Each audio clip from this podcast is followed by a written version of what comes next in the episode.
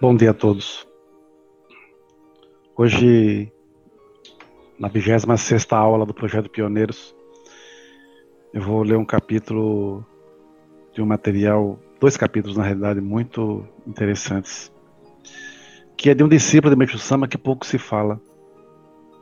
Ele é, ele é o, uma, um, é, é, o avô também de, de do atual Kyosho Sama Yoichi Okada né? Reverendo Nakajima Isai. Eu tenho profunda identificação com esse reverendo pelo modo como ele era. Eu li a biografia dele, terminei sábado. Ele era muito bravo, muito justo e duro, né? Mas com espírito de renúncia pela fé impressionante. Então, vamos lá. Esses são os dois, são os dois últimos capítulos, né, do, do livro é, da, é, da vida dele. E diz assim: no dia 4 de fevereiro do ano 20 da Era Showa, 1950, as igrejas Nippon Kanon Kyodan e Nippon Miroko, que existiam até então, foram dissolvidas e unificadas sob o nome de Shukyo Rodin Sekai Kyusekyo. Eram as igrejas do Nakajima e as igrejas e igreja, as igrejas de, do Reverendo Shibui. Assim, o mestre fundador passava, a partir de então, a ser reverenciado como Meixo, Porém, alguns dias antes, em 31 de janeiro, talvez por volta de uma da manhã, o reverendo Nakajima faleceu subitamente. No dia anterior, ele tinha ido à casa de uma discípula em Kamakura, Seihachiro. Em Kamakura. Seihachiro, o filho homem mais velho do sensei, desde que passou a frequentar a Universidade de Tóquio, também morava nesse lugar. Não se sabe com qual propósito, mas o sensei disse o seguinte para os filhos naquela manhã: Vou à casa de cá, em Kamakura. À noite vamos jantar todos juntos. Ele imediatamente fez os preparativos e partiu com a esposa. No trem, ele se manteve animado, brincando com as filhas Haruyo, Akiko e Kazuko. Eles passaram um dia animado. A janta naquela noite foi sukiyaki, mas o sensei quase não comeu. Depois da refeição, ele disse estar se sentindo mal e foi se deitar e ouvir rádio. Naquele momento, o sensei, com uma expressão casual, disse para se retirou: Eu não vou te dizer para buscar uma carreira de sucesso. Eu quero que você se torne uma pessoa querida pelos outros. Talvez essas, essas palavras fossem o último desejo do sensei, mas o fato é que esse desejo não foi direcionado apenas a se retirou, mas a todos os filhos. Eu também acho que aquilo foi o testamento dele. Se retirou, disse, respirando fundo ao relembrar os acontecimentos daquele dia. Logo o mal-estar do sensei melhorou, ao menos era o que parecia. A comitiva do sensei deixou aquela casa e voltou para Atami, deixando para trás apenas se retirou. Quando eles chegaram em casa já eram dez horas.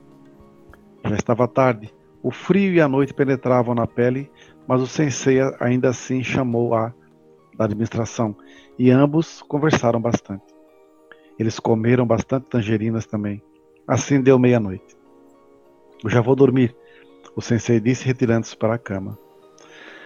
Algum tempo depois, a esposa teve um pressentimento e levantou-se. O sensei dormia com as mãos sob as bochechas. Que estranho, a esposa pensou e resolveu acordá-lo. Ei, você! Mas ele não respondeu. Ao olhá-lo, ela viu que as cores do seu rosto não eram as mesmas. Ela o sacudiu, mas ele não reagiu. A esposa logo fez soar o alarme. Apare... Ah! Apareceu correndo. os nomes estão abreviados, acho que a pessoa, para poder manter o, o sigilo, né, de alguns nomes, não sei.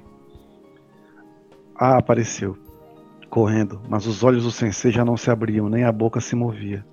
O mestre também apareceu correndo, Meshu-sama. No entanto, o coração do sensei já havia parado de bater naquela hora. Devido à correria, ninguém reparou no relógio. Quando se deram conta, os ponteiros já marcavam quase duas horas da manhã. Tão logo ouviu o aviso sobre a morte repentina do pai, se retirou, levantou-se do futão e gritou: Idiota! O grito atingiu como um agouro as, as paredes dos quartos que ainda estavam escuros. O pai, que na noite anterior havia voltado para casa de bom humor, algumas horas depois já não estava entre os vivos. Era certo uma coisa dessas? Foi uma total surpresa. Idiota. Obviamente, não era dirigido ao pai esse grito de idiota. Ao mesmo tempo, não era a si que ele chamava de idiota tampouco era outra pessoa também. Ele simplesmente não conseguia ficar sem gritar para algo. Não era um sentimento de tristeza, nem de arrependimento. Era, na verdade, indignação. Se retirou, no entanto, não sabia como lidar com isso. Ele desceu na estação de Atami, onde uma chuva fina caiu sobre a cidade. Ele entrou em casa. Todavia, algo havia mudado. Todos carregavam uma expressão no rosto de quem, de quem não podia acreditar naquilo.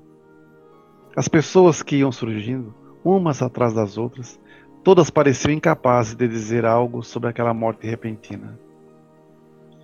Dentro do corpo do sensei estava a esposa com os olhos vermelhos. Na noite anterior, isto é, já passava da meia-noite, quando o sensei entrou no quarto e acendeu um cigarro dirigindo-se a ela. Você já sofreu bastante, mas a partir de agora as coisas vão melhorar. A esposa, ao se lembrar dessas palavras várias vezes, sentia um aperto no coração e em seguida as lágrimas escorriam. Ele abaixava a cabeça, sinal, ela abaixava a cabeça em sinal de condolência, tentando conter as lágrimas. Ele sabia que morreria esta noite, pensava, ela pensava.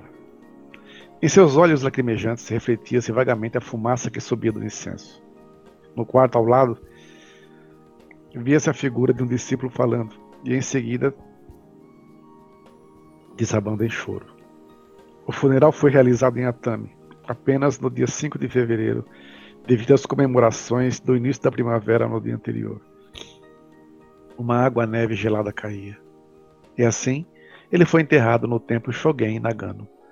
Há uma escultura de pedra representando um macaco na frente do portão desse templo, e por isso o templo é popularmente chamado de Sarudera, Templo do Macaco. Em todos os jornais de Tóquio foi publicado: falece o maior discípulo de Mokichi Okada, da igreja Nippon Kanon. E assim o sensei deixou essa terra aos 51 anos. Cinco anos depois, no ano 30 da Era Showa, 1955, o mestre fundador, aos 72 anos, também foi levado aos céus, sendo conduzido ao paraíso pelo sensei, seu arauto. Eu não sei porquê, mas eu, eu li esse livro do Reverendo Nakajima, a vida dele, me emocionou demais. Me identifiquei demais com ele, pelo modo como ele dedicava para a Meixo-sama. Era uma renúncia assim, impressionante. E ele morreu jovem, 51 anos. 51 anos. Nós, assim, conforme nós estamos mexendo, digitando esse material dos pioneiros, nós estamos encontrando muitas experiências de fé, os primórdios da obra. Né? Eu tenho 34 anos de membro.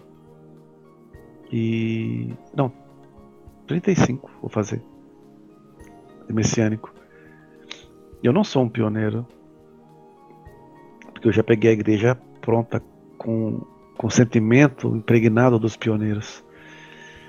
As pessoas dedicavam com um amor tão grande pela obra que hoje nós, ministros, reverendos, não importa quem seja a denominação, nós temos que honrar esse legado. As pessoas que hoje vivem da fé, usando o seu poder para manipular, para tirar proveito da fé das pessoas, essas pessoas, infelizmente, vão ter um destino muito sofrido. Porque elas vão ter que prestar contas. Eu recebi agora há pouco um relato de uma pioneira, de um amigo meu que encontrou e ela disse assim, que, dizendo assim, né, que se a igreja não, a igreja messiânica num todo não mudar urgente, ela vai durar pouco, porque estão acabando com o sentimento plantado, com o nosso sentimento plantado. Hoje em dia não se faz mais difusão como fazíamos. Hoje só ficam nas salas, ar-condicionado, mal de uma assistência, o espírito pioneiro acabou. Essa senhora, ela chega de Bengala, é, ela, ela recebeu o Ricardo aos 25 anos, dedica até hoje. Ela vai dedicar todo dia, três vezes por semana, de Uber. Chega, senta, me chorei a manhã toda à tarde, antes de ir embora, ela varre toda, toda a entrada da igreja. A mulher mal anda. Chega de bengala, mas andando super lentamente. E ela disse assim: Eu varro para o dedicante da tarde pegar a igreja limpa, com energia. Sabe, essas, essas coisas, as pessoas não. Perdeu-se muito isso. Né? O respeito com que os dedicantes faziam a sua, a sua dedicação. Para vocês terem uma ideia, eu conheci a igreja em 83. Em 84 foi quando meu primeiro culto. Em 83. Na sede central. E a primeira palestra foi um amigo meu que me levou, Rogério Cristófalo da Silva, o cara que me encaminhou para a obra divina. E, e, nesse dia era chovia pra caramba e quem estava dando palestra era o reverendo Watanabe. E ele falou assim: Nossa, que sorte hoje que está dando é esse presidente, é o presidente, você vai conhecer, vai ver como ele é forte. E eu olhava as palavras do reverendo e falei: Nossa, esse homem tem uma luz, ele reluz lá em cima. A nave lotada, eu estava lá fora. E aquilo me marcou muito. Eu falei: Meu Deus, será que um dia eu vou fazer parte dessa igreja? E um ano depois, praticamente, eu estava me tornando membro. E eu lembro que eu chegava na igreja para dedicar, tinha muitos idosos, né, muitos senhores e senhoras. E a maioria era pioneiro. Eu tenho aqui na igreja, na, na arte de Jorei, aqui no Soreja, um raçoco. Esse raçoco grande era da unidade tá, de, de São Caetano. Eu oficiei muito nesse raçoco. E quando eu, nós abrimos o Parque São Lucas, a igreja ia se desfazer desses raçocos. E eu peguei esse para nós. Era uma relíquia. Quando eu saí do Jorei Center, a, a ministra que assumiu quis queimá-lo. Mas uma membro, a ministra nossa daqui, pegou e trouxe para cá hoje. Né? Tava na casa dela, né? Então eu tenho várias peças aqui que eram do espírito dos pioneiros. Eram dos pioneiros e tem o espírito dos pioneiros. Né? Tudo era feito com muito amor. Eu lembro que a gente dedicava na igreja. Nós não saímos da igreja. Porque a gente ama dedicar. Eu falei na minha, na minha aula de quarta-feira que eu fui formado para servir. Eu não fui formado para ser servido. Eu fui formado para ter desafios, para ir onde ninguém vai, para fazer o que ninguém faz. Eu não fui formado para viver no luxo, para viver no bem bom. E, infelizmente, eu não tenho essa característica.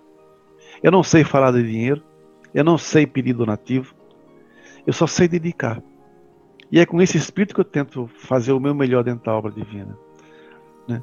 Então, assim, Hoje, quando eu vejo as pessoas reclamando de ministro A, ministro B, reverendo A, reverendo B, é muito triste, porque infelizmente essas pessoas vão ter que pagar. Dinheiro mal ganho, dinheiro mal gasto. Né? Dinheiro mal ganho, dinheiro mal gasto. A gente, quando dedica aqui na igreja, eu não posso vir dedicar me preocupado com se eu vou ter o que comer, se eu vou ter o que beber. Eu só tenho que me preocupar em quem eu vou receber. Que sentimento eu vou receber essas pessoas. Né? Eu posso estar passando por um monte de aprimoramentos, um monte de dificuldades, como a gente está realmente, né?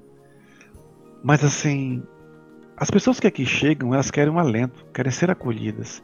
E eu tenho que oferecer o melhor para elas. Elas não vão querer saber se eu estou com problema disso, daquilo, aquilo outro. Ela quer saber como é que ela pode ser ajudada. Compete a nós também começarmos a formar fiéis para a obra divina, não membros. Membros tem muitos, a maioria é tudo afastado. Precisamos formar fiéis, fiéis em Meixo-sama. E quando se fala fiel em Meixo-sama, não é fiel de igreja, é fiel a Meixo-sama. No servir, na dedicação, onde quer que seja. Não seria muito bonito se a gente rompesse todas as barreiras que existem? Eu sou mecânico da arte do Jorei. Eu estou em uma cidadezinha X. Lá não tem arte do Jorei. Ah, mas tem a mecânica mundial. Eu vou lá ministrar Jorei, dedicar, receber, receber Jorei. Oh, somos irmãos. Sim, somos irmãos. E trocar ideias e dedicar junto. Olha, muito obrigado, eu vou embora. E vir receber pessoas aqui, como eu já recebo algumas pessoas da Mecânica Mundial né, e outros locais também aqui para trocar ideia, para tirar dúvidas, para ministrar jorei e tudo mais. Mas as pessoas se tratam hoje como inimigos. Véio. Como inimigos. Parece que é um crime as pessoas confundem muito porque a arte do Jorei nasceu, não nasceu para peitar ninguém, para desafiar ninguém. Eu já contei isso várias vezes. Nem eu queria abrir essa igreja. Eu abri em, em, em consonância com o Templo Luz do Oriente, que o Reverendo Nakarashi pediu para abrir. Né? Ele autorizou nós abrimos. Eu ia ter minha vida, eu ia ter meu trabalho, eu ia só dedicar. Né? Mas ele optou, disse que não, que eu precisava ficar integralmente na igreja. Isso é muito difícil para mim. Foi, é. Porque não tem renda, né? Como é que eu vivo? Ah, grande mistério. Na fé. As pessoas, muitas vezes, fizeram inúmeros ataques a mim quando saí da Igreja Messiânica Mundial. Que eu roubei, que eu tô rico, muito coisa e tal.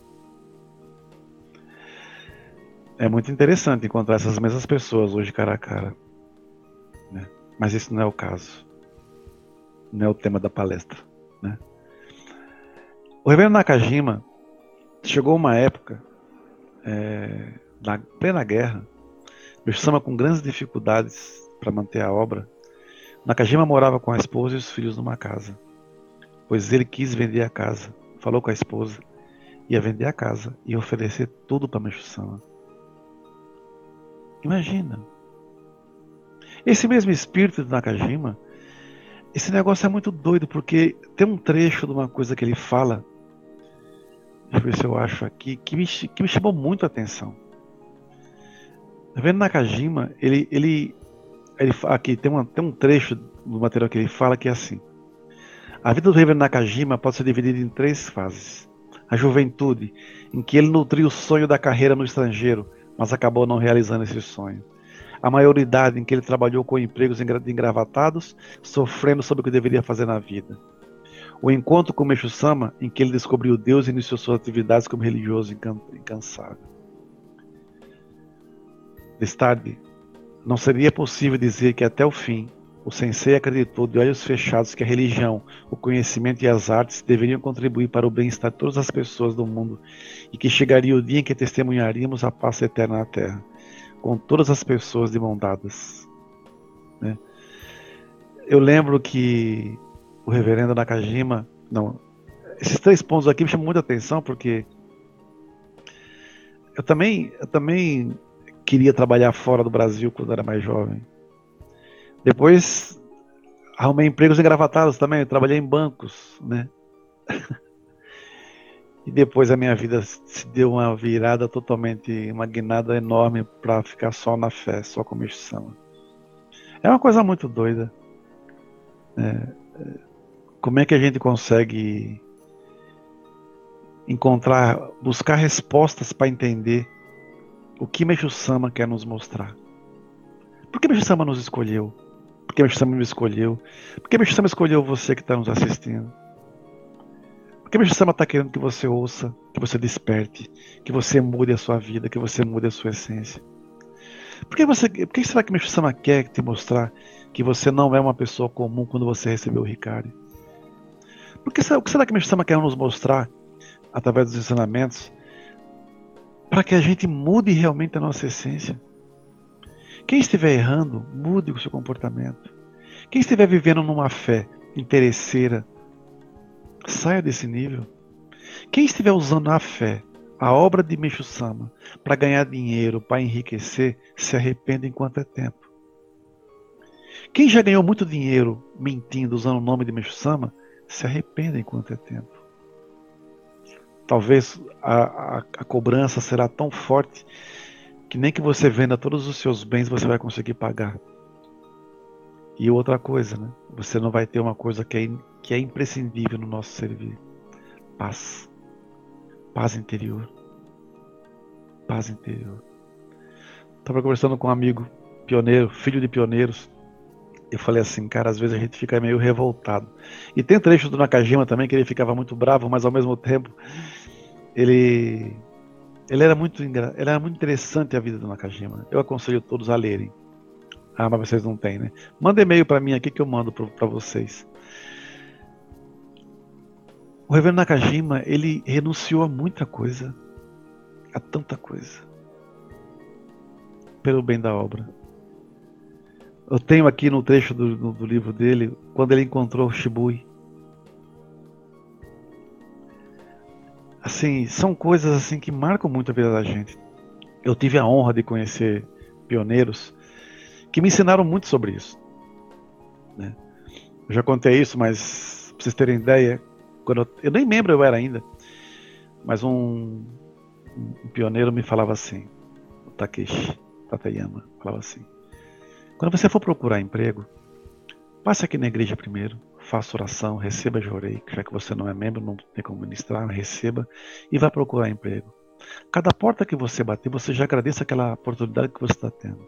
Se o emprego der certo, você agradeça do fundo do coração. E se não der certo, agradeça que a pessoa que vai trabalhar lá consiga fazer aquela empresa prosperar. E assim eu fazia. E quando, vou, e quando terminar o seu dia, volta aqui para a igreja, dedique mais um pouco, depois vá para casa. Então eu chegava, eu ia de manhã, procurava emprego, corria, corria, voltava para a igreja. Chegava lá às vezes com fome, às vezes não, sempre com fome. E às vezes quando eu chegava lá, quem estava lá? Normalmente estava a Rita, do Takeshi, dedicando na, acho que era MGC na época, ou Pronan, não me recordo. Com a meninada toda lá, né? Os filhos tudo pequeno, todos pequenos. E ela falava assim, você já, já comeu alguma Já comeu? Eu falei, não, não comi nada. Eu falei assim, então vem cá. Aí dividia comigo um pão com mortadela. Quantas e quantas vezes esse pão com mortadela matava a minha fome. Né? E 15 dias depois eu consegui trabalho. Eu nunca tive, eu sempre que eu pude, eu tentei fazer o melhor para oferecer alguma coisa para meus mestres. Hoje em dia, talvez o que eu mais possa fazer para eles e por eles é levar o legado que eu, que eu recebi, a história deles, os ensinamentos que eles nos passaram através da vivência. Não é apenas leitura de ensinamento, não. É vivência da fé. E graças a isso, eu acho que eu estou um degrauzinho melhor do que há 35 anos atrás. Tenho muito que crescer na fé ainda. Tenho muito que buscar uma evolução espiritual. Tenho muito que entender essa essa missão, esses, o sentimento com que esses pioneiros dedicavam sem nada. A história do Nakajima mostra várias fases, né, onde não tinha dinheiro, não tinha é, não tinha recursos, né? Não tinha arroz, não tinha nada, tudo era muito difícil. Como é danado isso, né? E às vezes hoje as pessoas ficam presas nas suas salas, não, não dão assistência, não atende ninguém, não conversa com ninguém. Porque a sua arrogância, a sua presunção, a sua prepotência é maior do que a sua fé. Se eu não tenho tempo para Deus hoje, melhor rezar. Que amanhã, quem sabe, Deus não tenha tempo para mim não. Vamos lá, né? Muito obrigado a todos. Uma boa missão. Desculpe um pouco da minha emoção, mas é a história da Nakajima mexe muito comigo. Muito obrigado a todos.